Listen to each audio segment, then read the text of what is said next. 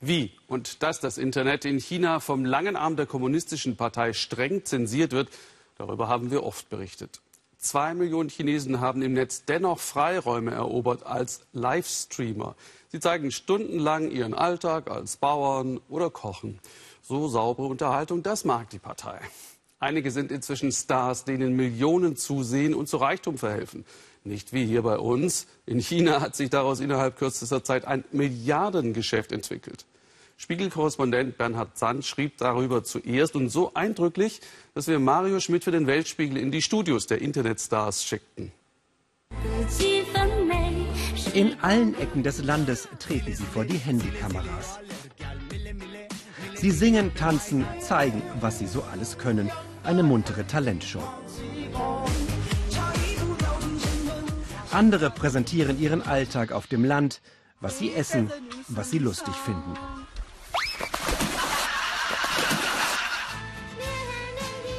Alle hoffen auf möglichst viele Zuschauer. Livestreaming in China eine Volksbewegung. Für die einen ist es ein Spaß, andere hoffen auf Ruhm und Geld.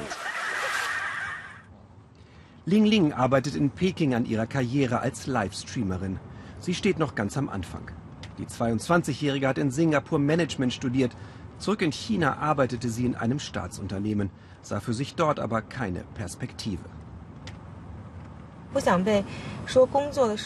Ich will nicht von meiner Arbeit eingeengt sein. Ich genieße meine Freiheit. Livestreaming ist eine neue Industrie.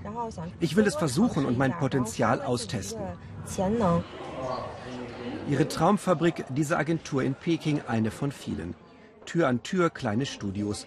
Die Firma hat rund 9000 Livestreamer unter Vertrag, die von hier oder von zu Hause aus eine möglichst große Fangemeinde aufbauen sollen.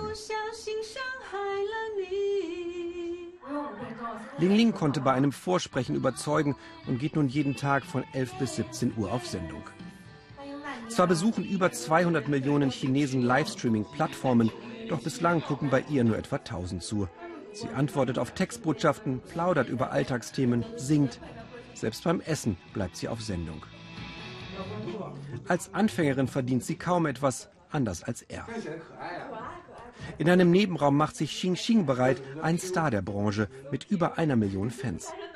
Er wollte nach dem Studium in die Modeindustrie, war Barsänger, dann versuchte er es mit Livestreaming, um mehr Geld zu verdienen.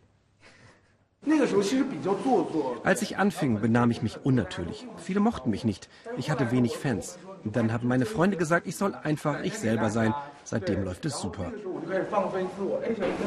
Eine Mitarbeiterin verfolgt auf dem Handy, was ihm an digitalen Geschenken von den Fans zufliegt, denn so verdient er Geld. Das können zum Beispiel digitale Rennwagen, Rosen oder Ringe sein. Einfache kosten weniger als einen Euro, aber es gibt auch welche für mehrere hundert Euro. Erfolgreiche Livestreamer verdienen 6000 Euro und mehr im Monat. Einige Topstars sind Millionäre geworden. Die meisten kommen jedoch gerade so über die Runden. Ling Ling wird von ihrem Agenten beobachtet, der ihr schon während der Sendung Tipps gibt. Die Agenturen verdienen an jedem digitalen Geschenk mit und helfen daher ihren Livestreamern, sich besser zu verkaufen.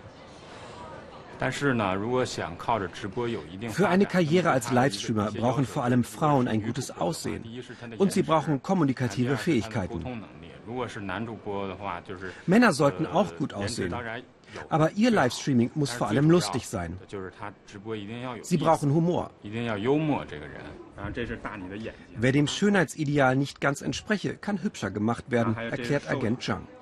Ein digitaler Filter macht die Unterkiefer schmaler, die Haut glatter, die Augen größer. Auch Ling Ling sieht auf dem Bildschirm etwas anders aus. In den Livestreams kommt das Volk ins Gespräch. Aber Chinas gigantischer Zensurapparat sorgt dafür, dass nichts gesagt, geschrieben oder aufgeführt wird, was der kommunistischen Partei missfallen oder zu obszön sein könnte. Wo die verbreitete Selbstzensur nicht reicht, blocken Mitarbeiter und Softwareprogramme kritische Schlüsselwörter und Chats. Mehrere Plattformen wurden schon geschlossen. Die Führung in Peking unterstütze dennoch das Livestreaming, meint Manager Calvin. Die Industrie schaffe Arbeitsplätze. Aber rote Linien dürften nicht überschritten werden, auch nicht von den Fans. Die Leute auf den Plattformen kümmern sich in der Regel nur um Spiele, die Unterhaltung, die verschiedenen persönlichen Darbietungen. Sie betrachten sie niemals als politisch, das ist das Entscheidende. Anders gesagt, berühre keine Sachen wie Politik, Religion oder Pornografie. Chinas Staatsmedien fordern noch stärkere Kontrollen, weil einige Aufführungen immer waghalsiger werden. Ein 26-jähriger Extremkletterer starb beim Sturz vom 62. Stock eines Wolkenkratzers.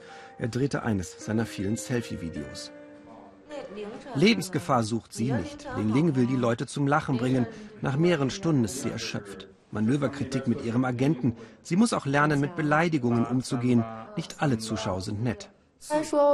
Wenn jemand sagt, ich sei hässlich, sage ich, mit seinen Augen müsse etwas nicht stimmen und er solle zum Augenarzt gehen, bis er mich schön findet, denn dann sind die Augen wieder in Ordnung. So ähnlich reagiere ich auf solche Kommentare, also leicht ironisch. Dann legt sie noch einmal los.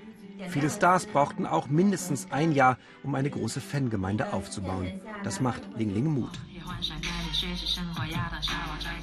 Die meisten Livestreamer geben allerdings irgendwann auf. Sie verschwinden von der Bildfläche so schnell, wie sie gekommen sind. Kein Wunder bei der großen Konkurrenz.